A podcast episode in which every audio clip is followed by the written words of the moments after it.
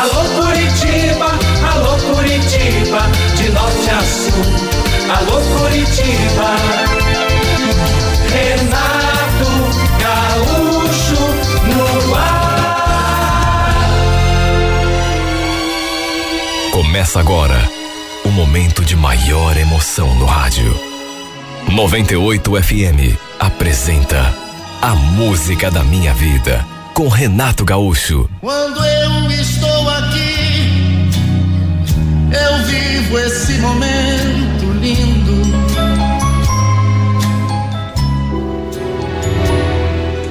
Ele vivia prometendo que me levaria para conhecer o sítio do avô. Isso no interior de Minas Gerais. Mais especificamente, numa cidade chamada de Juatuba. Nunca tinha ouvido falar desse lugar. Mas, segundo o Breno, era assim uma região assim muito bonita, que eu ia adorar conhecer. A família do meu noivo era toda de Minas, região de Betim. Aliás, seus pais eram separados e apenas o pai dele morava aqui em Curitiba. A mãe continuava morando lá em Minas. Volta e meia, ele ia para lá. Mas desde que a gente começou a namorar, ele não tinha me levado ainda para conhecer a sua terra natal. Naturalmente que eu conhecia toda a sua família, porque sua mãe e seus irmãos, inclusive, já tinham vindo passear aqui duas vezes. O Breno foi o único dos irmãos que tinha vindo embora para cá quando o pai resolveu se aventurar. E eu ficava tão feliz quando ele falava. Puxa, ainda bem que eu resolvi vir embora com o pai para cá, viu? Porque assim eu pude te conhecer, né? Nossa, você sabe que eu não consigo nem pensar no que seria minha vida se não tivesse você comigo, Rafa. Ah, como eu gostava de ouvir ele falando assim. Me fazia tão bem. Eu e o Breno já estávamos juntos há dois anos. Tínhamos ficado noivos não fazia muito tempo. Em casa todo mundo o adorava e nem podia ser diferente. Ele se dava bem com todo mundo.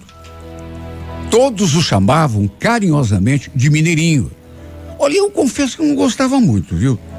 Porque, sei lá, sempre tinha um ou outro é, que, que dizia que Mineirinho tinha a ver com alguém que, sabe, homem que gosta de aprontar com mulher, né? Come quieto. Né? Eu não gostava disso. Essas brincadeiras eu não gostava muito. Né? Eu sabia que era tudo para fazer graça, mas não sei explicar, eu não gostava. Mesmo sabendo que ele era um cara fiel, que gostava de mim de verdade que jamais seria capaz de fazer qualquer coisa para me magoar. Olha, depois que ficamos noivos, nosso plano era esperar passar aquele ano e lá por maio ou junho do ano seguinte, casarmos no cartório e passarmos a morar juntos. Eu queria tanto casar na igreja, sabe, com direito a toda aquela aquela coisa que a gente vê às vezes em filme, sabe? Festa, vestido de noivo, filmagem. Mas sabia que esse era um sonho assim que eu teria de deixar para depois. Mais tarde, quem sabe? Foi no mês de setembro que ele veio me contar que sua irmã ia se casar. O casamento eh, tinha sido marcado por final de novembro e ela queria que nós dois fôssemos padrinhos. Eu e o Breno, a gente tinha começado a namorar bem antes do que ela. E todos achavam que o nosso casamento aconteceria antes. E no fim, foi minha cunhada que teve mais sorte. Casou primeiro. O casamento seria em Betim, já que, repito, toda a família do Breno era de lá. Inclusive, a família do noivo da minha cunhada. O Breno, inclusive, falou: Olha, a gente vai no casamento da Fernanda, aí já aproveito para conhecer o sítio do vô Antônio. O que você acha? Repito que ele falava tanto desse avô. Mas olha, ele falava tanto desse avô e desse sítio que eu tinha realmente muita vontade de conhecer, sabe? Curiosidade. Aliás, até os seus avós lá de Joatuba iriam ao casamento. Joatuba fica pertinho de Betim, meia hora se tanto, 40 minutos de carro, do sítio até a igreja onde o casamento aconteceria. Eu fiquei tão ansiosa Inclusive, nós dois conversamos nos nossos trabalhos e conseguimos dois dias a mais de dispensa, ou seja, iríamos viajar na sexta-feira e só voltaríamos a trabalhar na terça. Fomos de ônibus, porque ficaria muito cansativo, sabe, muito corrido pra gente, e de carro. E a gente comprou um presente tão bonito.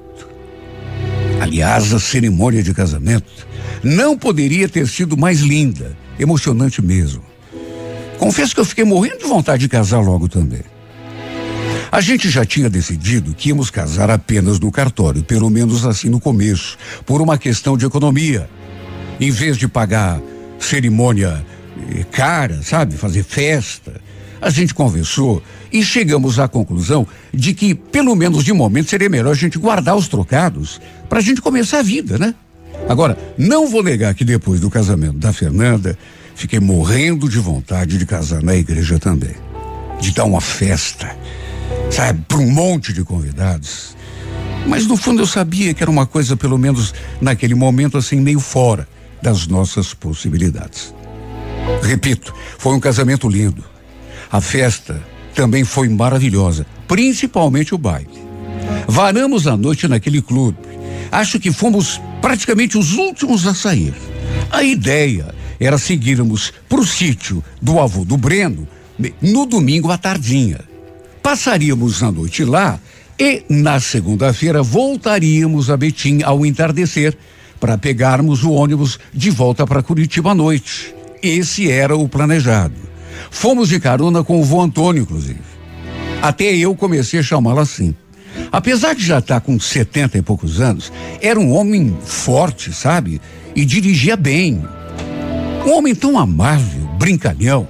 No trajeto até o sítio, inclusive, quando pegamos a estrada de chão, ele fez uma cara meio estranha, assim.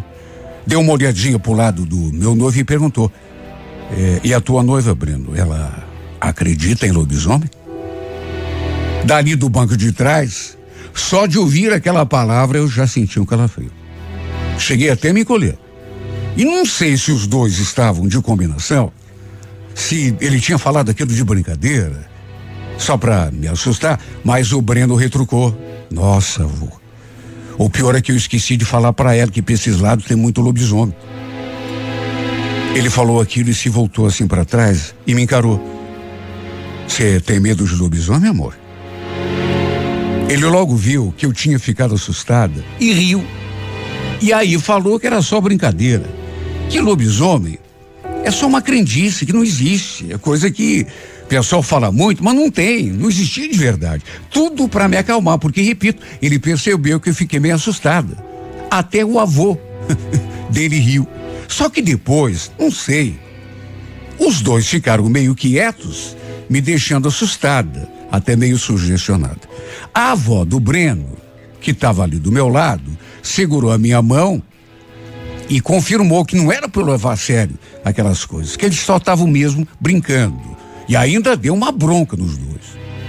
Enfim, aos poucos, eu fui esquecendo aquela coisa de lobisomem. O fato é que chegamos, Dona Ieda preparou o jantar, né, com direito à galinha caipira. Depois ficamos ali na cozinha, perto do fogão a lenha, escutando o vô Antônio contar uns causos, até que nos recolhemos para dormir. A ideia era levantarmos bem cedo, aproveitarmos o dia o máximo possível e voltarmos a Betim ao entardecer para tomarmos o ônibus de volta a Curitiba. A passagem já estava até comprada. Lembro que a gente levantou bem cedo. O galo mal tinha começado a cantar, mas ainda estava, sabe, meio escuro. E o Breno começou a me chacoalhar ali na cama, pedir que eu acordasse. Detalhe: o resto do pessoal já estava todo mundo de pé.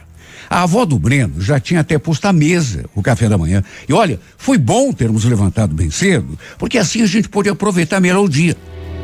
Conhecemos o sítio, mandamos a cavalo, sabe? Até pescar, a gente pescou, brincamos no rio, simplesmente não vi nem o tempo passar. De tanto que a gente se divertiu, me senti uma criança.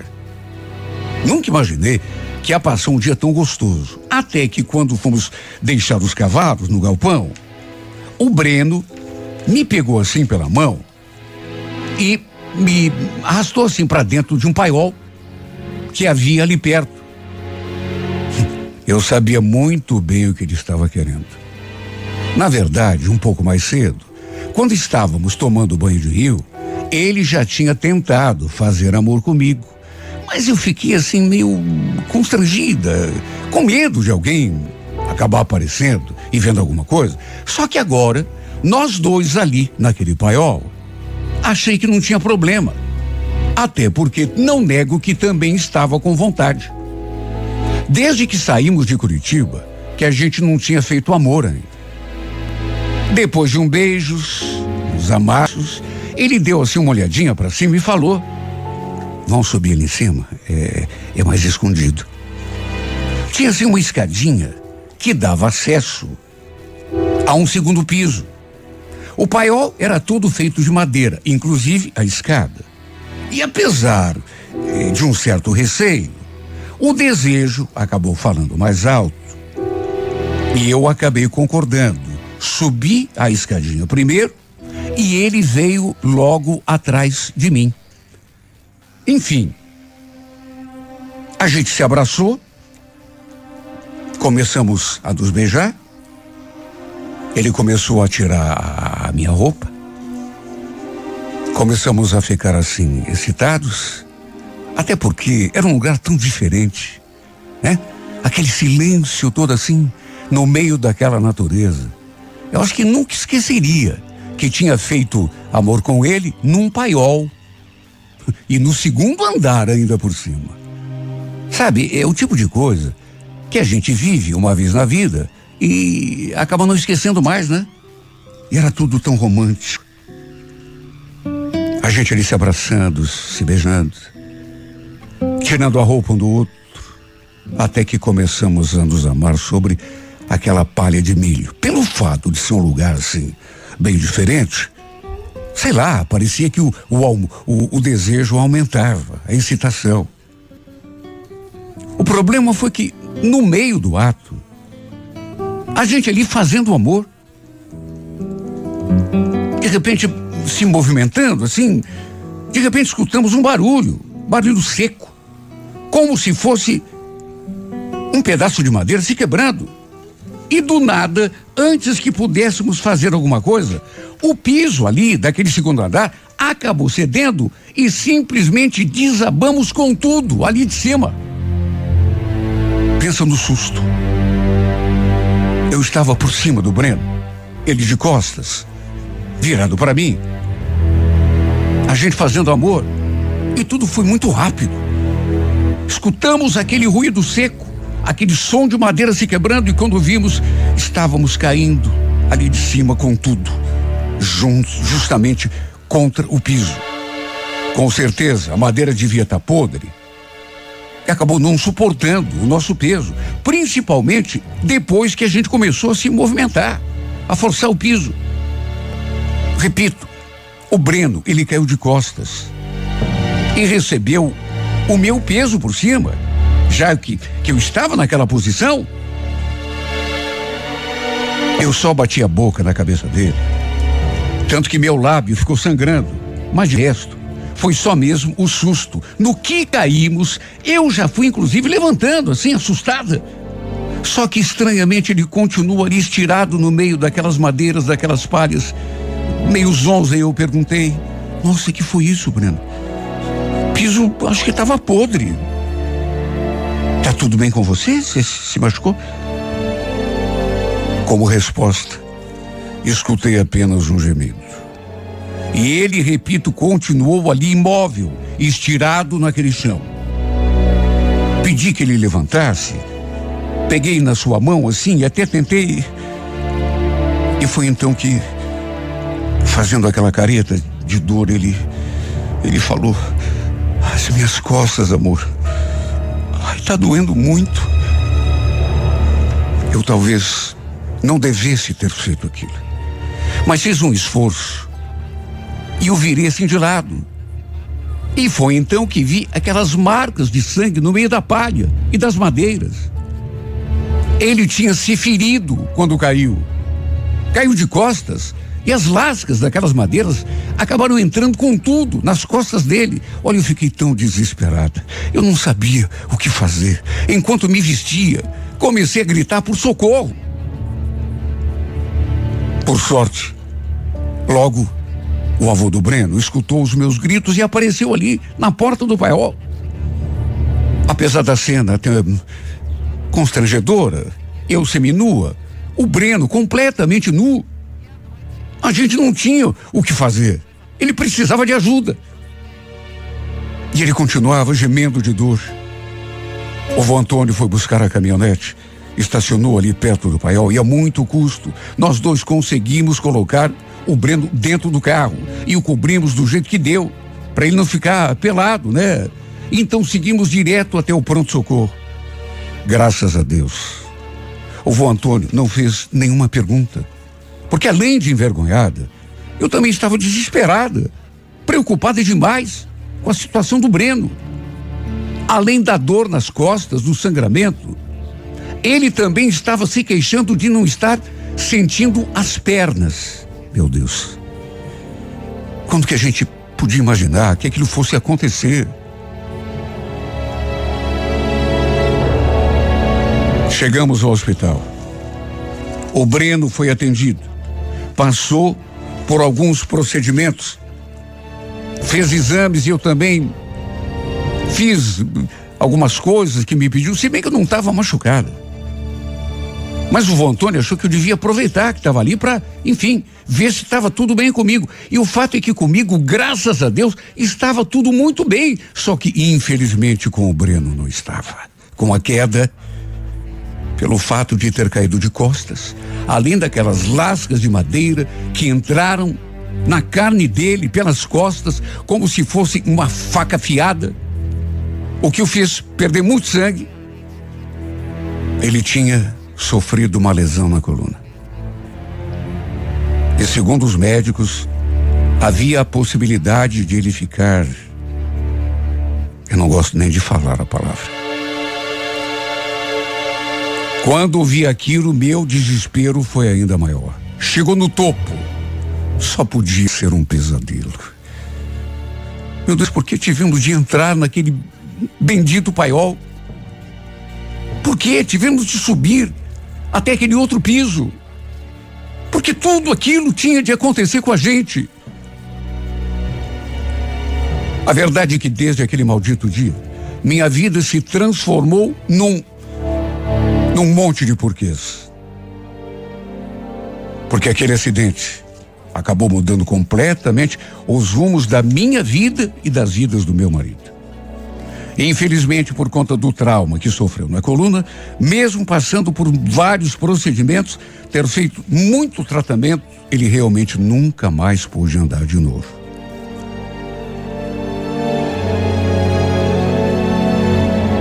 Ele ficou tão amargurado e tão depressivo. E meu Deus, nem podia ser diferente. Até que apesar de todo o sofrimento, pelo que tinha acontecido. Algumas semanas depois, eu fiz uma descoberta que jamais poderia imaginar. Eu estava grávida. Aliás, já estava grávida quando viajamos lá para Minas Gerais para participar do casamento da minha cunhada.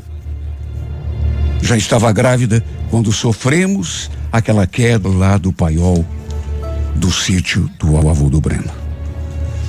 Foi um verdadeiro milagre. Só esta palavra é que pode expressar.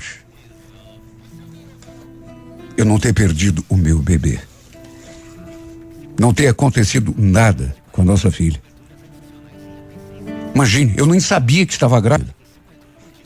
De modo que, apesar da tristeza, da melancolia, da depressão até que tomou conta de nós, principalmente do meu marido, Saber que seríamos pais foi uma espécie de consolo, um bálsamo para amenizar a dor das nossas feridas.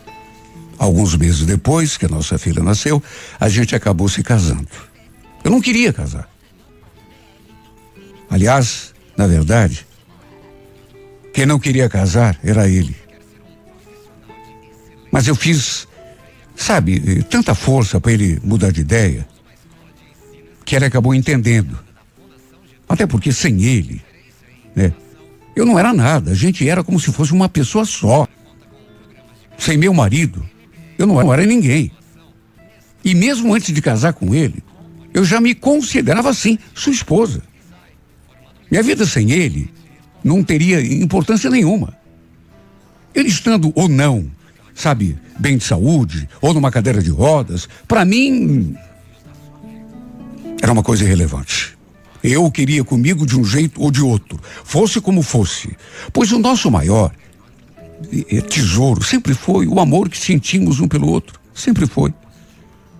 E quer saber? Apesar dos pesares, aquela tragédia não mudou pelo menos os nossos planos de ficarmos juntos. E hoje, em vez de dois, nos tornamos três, unidos num só coração. Eu, meu marido e minha filha.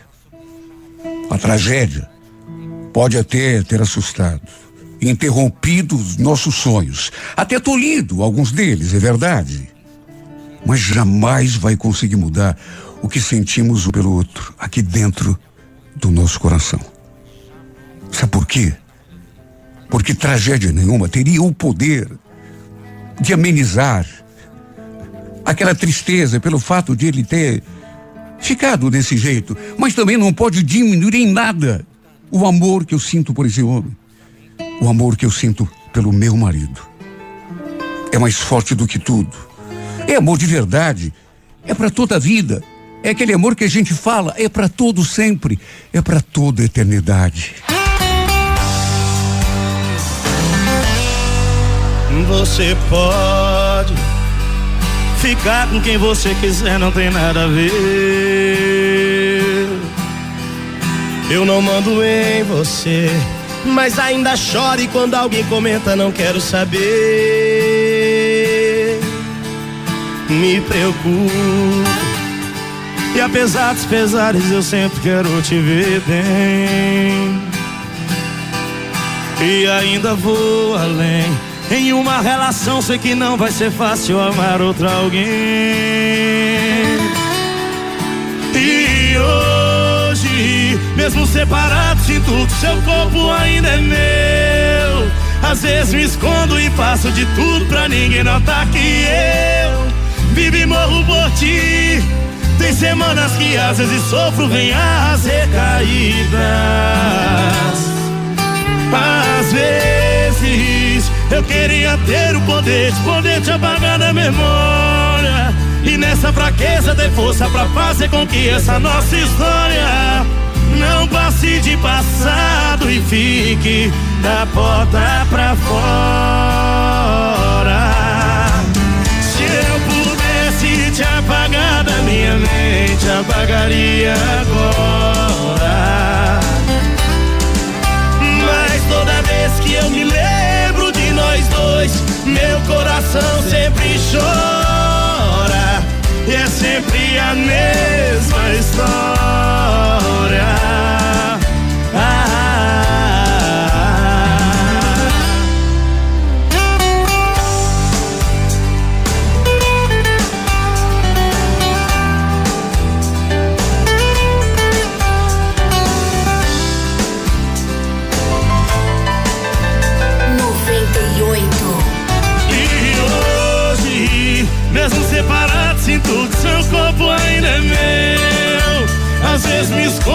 Faço de tudo pra ninguém notar que eu vivo e morro por ti.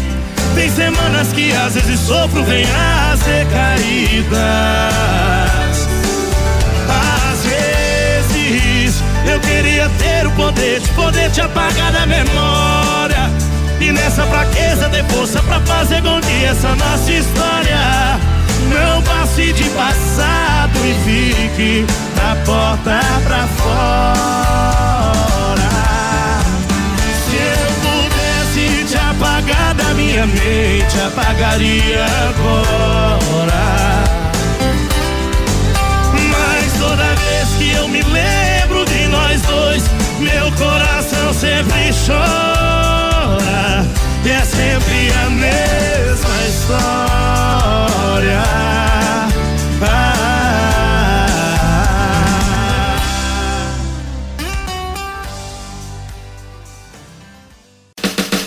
Alô Curitiba, alô Curitiba, de norte a sul. Alô Curitiba. Renato Gaúcho no ar.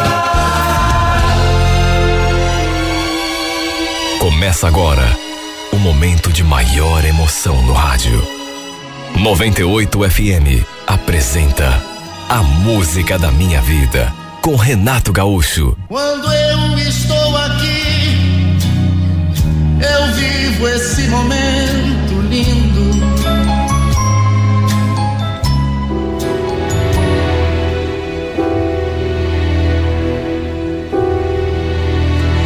Fazia alguns meses que eu tinha virado motorista de aplicativo. Tinha saído do emprego. Aí eu comecei a trabalhar com o aplicativo só para quebrar o galho, assim, pelo menos a princípio. Mas como o dinheiro estava entrando, resolvi continuar. Eu era solteiro, morava com a minha mãe e a minha irmã, e um dia, bem de manhãzinha, lembro que eu estava me preparando para sair para lida, quando a vizinha do lado me encontrou ali no portão e perguntou se eu podia levá-la até seu trabalho. Falou que tinha perdido a hora, estava atrasada, e que não daria tempo de ir de ônibus, pois chegaria atrasada, mais atrasada ainda. Sem problema, né? Até porque era o meu trabalho. A gente foi conversando durante o trajeto todo. Apesar de sermos vizinhos, já fazia algum tempo, sabe, eu nunca tinha conversado com essa mulher. A gente se cumprimentava quando se via, mas nunca passou disso. Aliás, eu nem imaginava que ela soubesse que eu trabalhava com o aplicativo. Não perguntei nada, mas numa dessas tinha sido a minha mãe que falou para ela. Casada, sem filhos, até onde eu sabia, na faixa dos trinta e poucos anos, verdade seja dita, Silvana era uma mulher bonita. Pelo que me contou, trabalhava numa empresa de cobrança, enquanto o marido mexia com programas de computador e também dava treinamentos e suporte para os clientes. Aliás, segundo ela, ele estava viajando a trabalho, só voltaria no final de semana. Por conta do seu serviço, ela contou que ele passava mais tempo fora do que propriamente em Curitiba, atendendo clientes. De fato, eu via bem pouco o seu marido. Enfim, a deixei no centro e antes de descer, ela pediu: Pedro, me passa o número do teu celular. Aí quando precisar de uma corrida, eu ligo direto para você. Pode ser? Isso acontecia às vezes, inclusive. Tinha muitos conhecidos ali do bairro que faziam exatamente isso. Ligavam direto para mim, em vez de usarem o aplicativo. Passei meu número e quando foi agradecer, ela colocou sua mão em, assim em cima da minha, em agradecimento. Eu estava segurando o câmbio, né? E chegou a me dar até um tremelico, porque foi uma coisa assim bem inesperada. Bom, até aí tudo bem, né? Mas o modo como ela me olhou me fez sentir aquele arrepiozinho gostoso. De qualquer maneira, ficou nisso. Ela desceu e eu já comecei a trabalhar dali mesmo, do centro.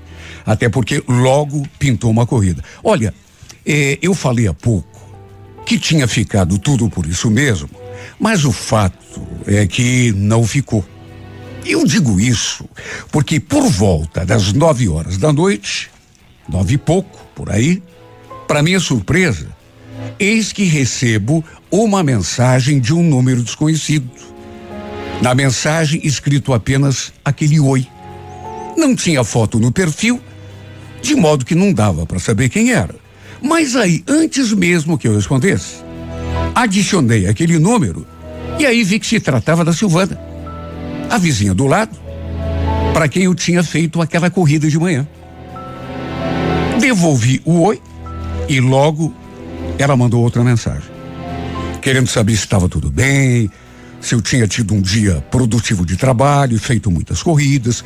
Resumindo, ficamos ali trocando mensagens e falando assim de tudo que é assunto, coisas assim que nada a ver.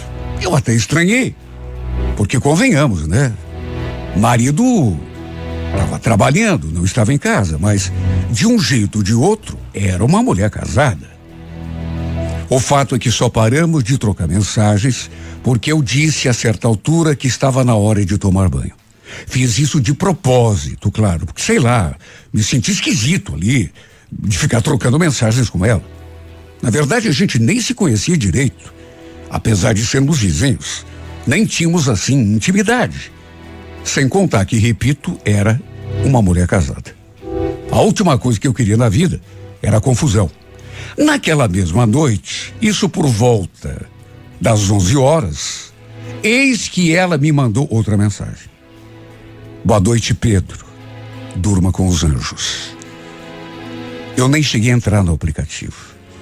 De modo que para ela, eu nem tinha visualizado as suas palavras. E sabe, foi inevitável ficar me perguntando o que afinal essa mulher estava pretendendo com aquelas mensagens. Apesar de eu não ter respondido, logo ela mandou outra. Acho que amanhã eu vou querer que você me leve de novo até o centro. Pode ser? Também não respondi. Quer dizer, Respondi, mas só no dia seguinte, bem cedo. Mandei um tudo bem, que era só para ela me avisar o horário, que eu ficaria ali na frente esperando. Foi desse modo que eu comecei a me aproximar dessa mulher. Nessa segunda vez que eu fiz corrida para ela, por exemplo, já conversamos assim mais à vontade. Na primeira vez, lembro que eu estava meio travado. Até porque, repito, né? A gente não se conhecia direito. Ela, inclusive, nem foi sentada no banco de trás do carro, como tinha acontecido no dia anterior. Já foi se abancando ali na frente mesmo, do meu lado. E volta e meia a gente trocava mensagens, até que, no sábado, por volta de umas 11 horas, ela me escreveu querendo saber se eu estava trabalhando e em que região da cidade eu estava. Falei que estava trabalhando e ela perguntou se eu não estava afim de almoçar com ela. Assim poderíamos voltar juntos depois. Sabe quando você tem consciência de que não deve fazer uma determinada coisa? Sabe quando você sente o cheiro, sabe, de, de, de confusão, mas acaba fazendo assim mesmo? Mulher casada. Para complicar, minha vizinha.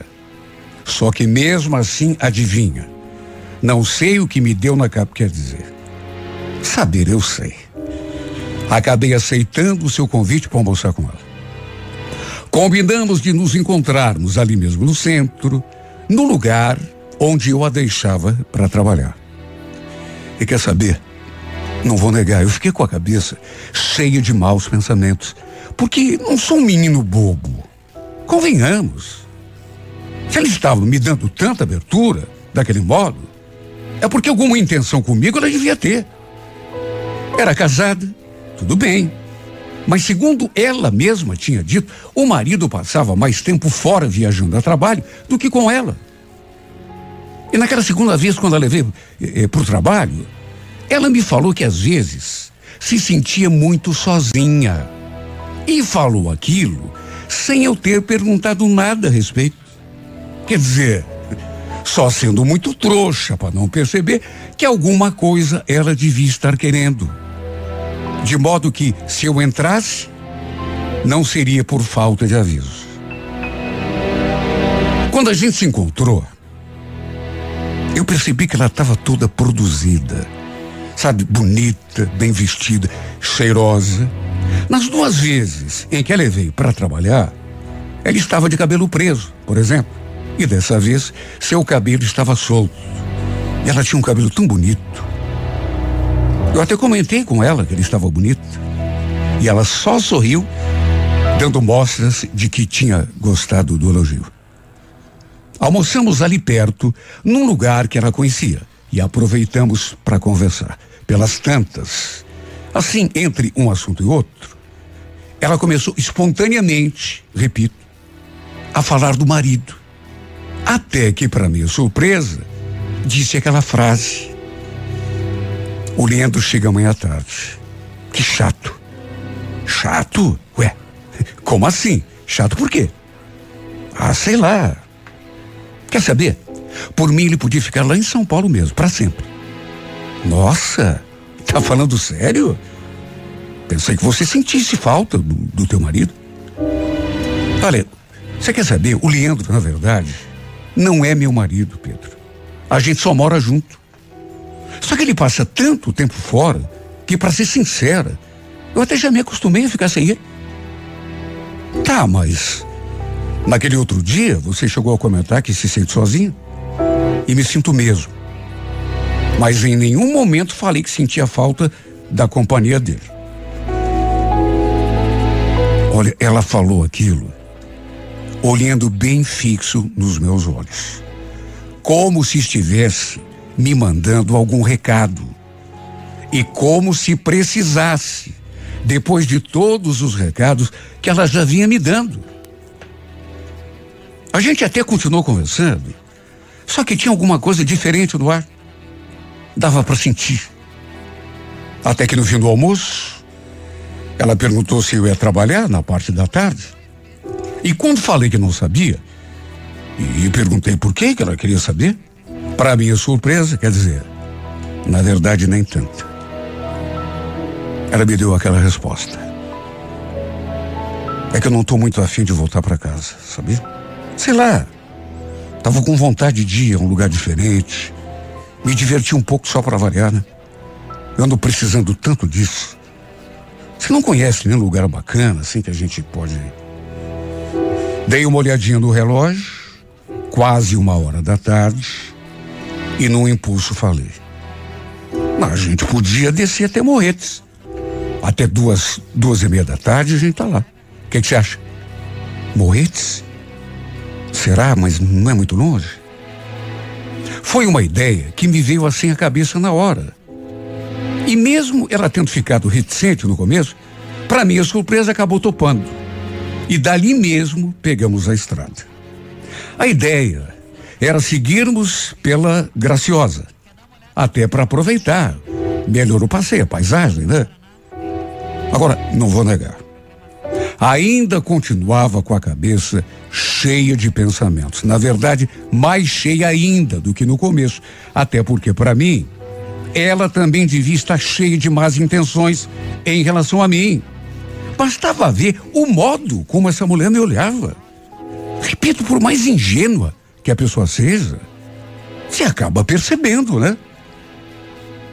Sabe, quando chegamos no portal da estrada da Graciosa, ela pediu que eu parasse um pouco. Queria tirar umas fotos. E o detalhe foi que tiramos fotos juntos, ela fez questão. Eu nem pensei no perigo do marido dela acabar vendo uma daquelas fotos. Fui me deixando levar. Tiramos, inclusive, algumas selfies de rostinho colado. E foi numa dessas vezes que a gente se aproximou para tirar foto que eu não resisti. Não me controlei e abracei com toda a força, ao mesmo tempo em que colei minha boca na sua. Adivinha a reação dela? Correspondeu e correspondeu com ardor. Eu acho que não preciso nem dizer que depois daquele primeiro beijo, nada foi mais o mesmo entre nós dois. Olha, depois que pegamos a estrada de novo, várias vezes eu tive de parar o carro só para a gente se beijar. E uma coisa eu digo: quase acabamos indo além, ali mesmo, dentro do carro, em plena estrada da Graciosa de tão quente que ficou o ambiente entre nós dois ali. Naturalmente foi apenas uma questão de tempo, né? Porque aí chegamos a Morretes e a primeira coisa que a gente fez foi procurar, digamos assim, um lugar mais reservado para a gente poder ficar a sós. Olha, foi simplesmente gostoso demais. Tudo que aconteceu entre nós dois. Depois, sim, de saciado o desejo, a gente pôde passear um pouco ali, aproveitar um pouco melhor o passeio. Até que perto das nove horas da noite, pegamos a estrada de volta a Curitiba. Só que aí subimos pela BR. Sabe, apesar de tudo, eu sinceramente não imaginava que aquilo pudesse acontecer entre nós. Que a gente fosse passar um dia tão gostoso juntos. Acabei parando o carro na frente da casa dela, antes de ela descer E ficamos ali um pouco mais em silêncio, um olhando para a cara do outro, até que ela falou: Poxa, que pena que amanhã o Leandro esteja chegando. Eu queria tanto te ver de novo. Vou sentir muito a tua falta. De minha parte, não falei nada. Mas sabe, aqui por dentro, alguma coisa me dizia que eu também sentiria a falta dela e muito. Por motivos evidentes, a gente não se despediu com um beijo. Para todos os efeitos, eu tinha feito apenas uma corrida para ela. Só que mesmo assim, ela falou que depois me mandaria mensagem para a gente conversar.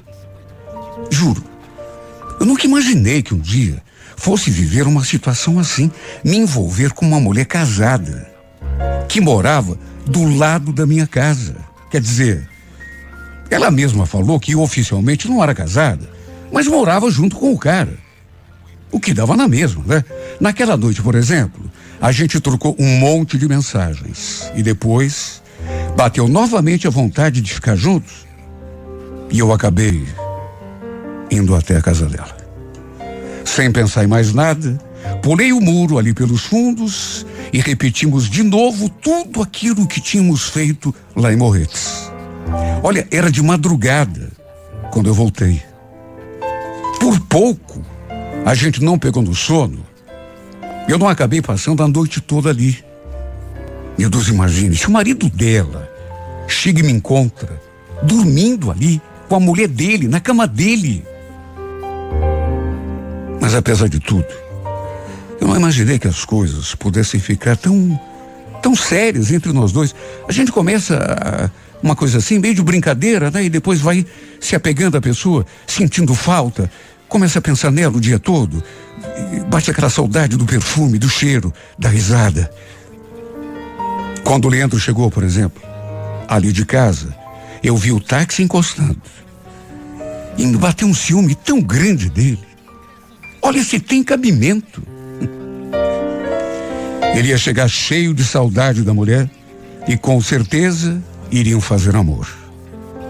E só de pensar nisso, eu senti uma coisa tão esquisita.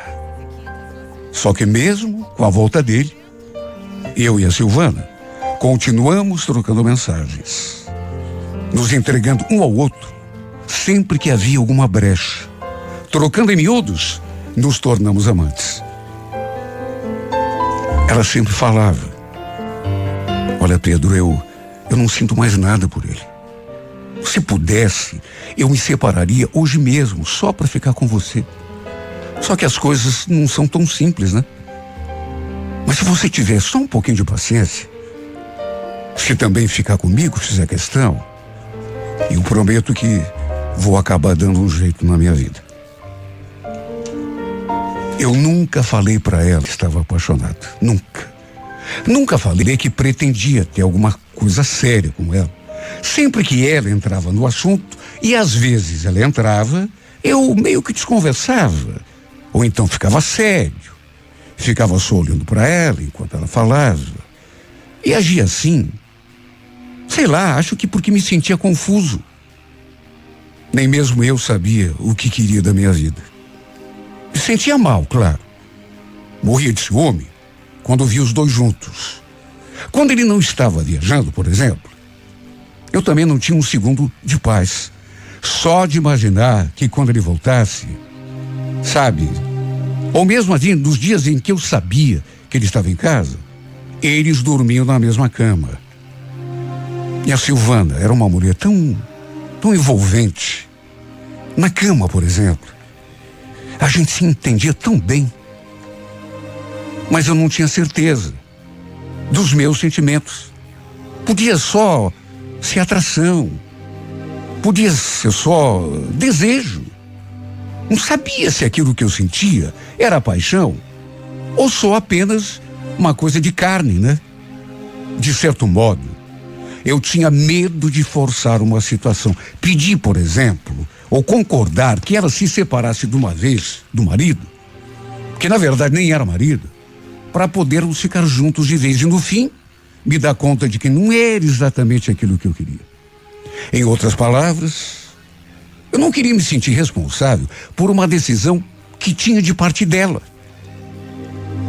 E por outro lado, se ficássemos juntos e no fim não desse certo, eu não queria que ela jogasse na minha cara que tinha se separado do cara para ficar comigo.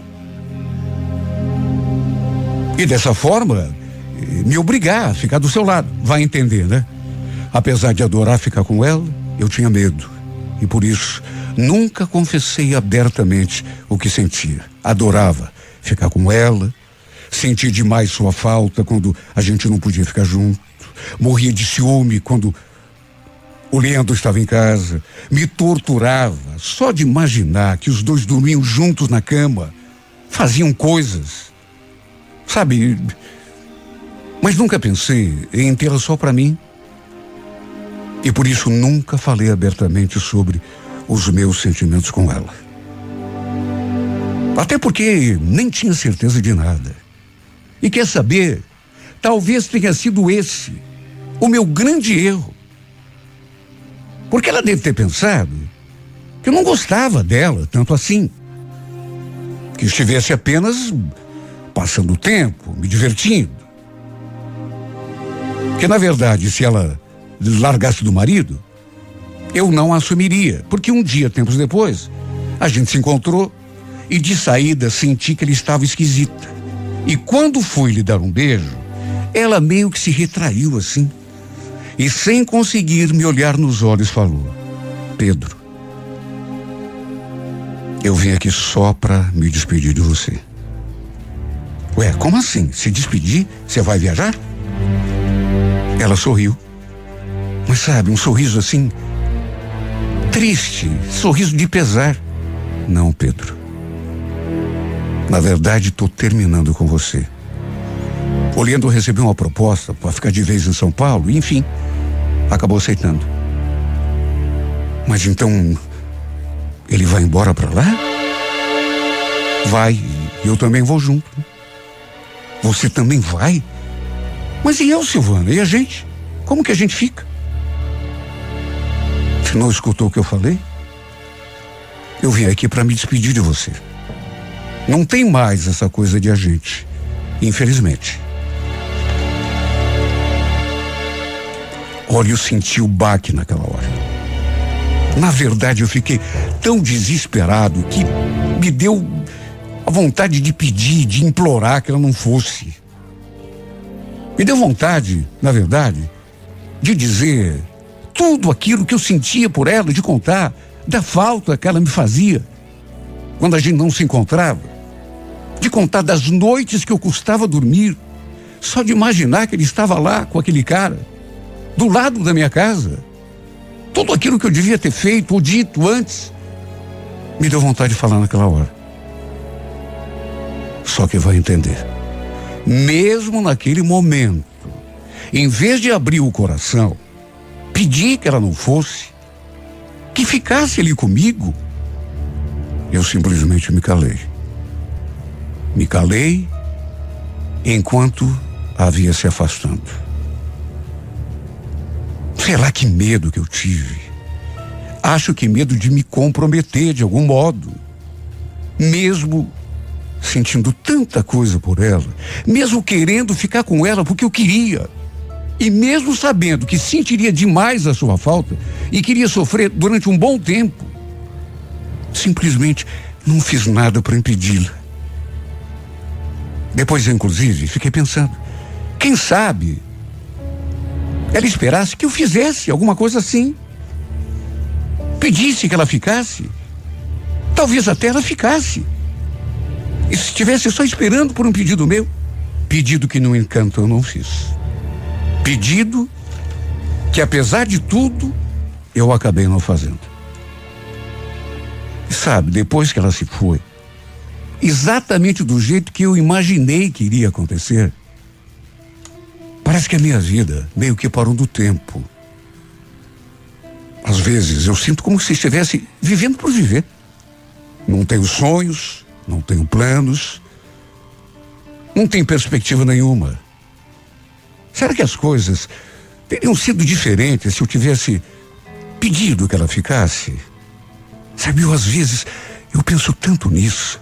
Chego a me consumir de tanto pensar que tudo podia ser diferente, que hoje, em vez de ser esse cara solitário, calado, triste, sem sonhos, quem sabe eu pudesse estar feliz. E não apenas levando, empurrando a vida com a barriga. Se eu não tivesse sido tão bobo, e convenhamos, tão medroso, tão covarde, se tivesse tido coragem para viver esse amor, ou pelo menos lutado por ela, pedido que ela ficasse, quem sabe eu estivesse vivendo a minha vida de verdade e não apenas sobrevivendo. Que pena, viu? Que pena, mas não tenho a quem culpar. Porque eu sei que o grande culpado por não tê-la aqui comigo sou eu. Me calei em vez de confessar o que eu sentia. Simplesmente aceitei quando ela falou que ia embora. Sem imaginar que naquele momento, repito, ela talvez estivesse esperando uma atitude minha. Que eu dissesse, não vai. Você vai me fazer muita falta. Eu, eu sinto falta do teu carinho, da tua, da tua proximidade, do teu cheiro, do teu corpo, do sabor da tua boca. Eu sinto falta de você. Não quero que você vá. Quem sabe ela tivesse ficado. Só que não. Não falei nada. Dormi no ponto. Fiquei ali olhando ela se afastar, impassível. Em vez de impedi-la de ir embora. Em vez de impedi-la de sair da minha vida para nunca mais voltar.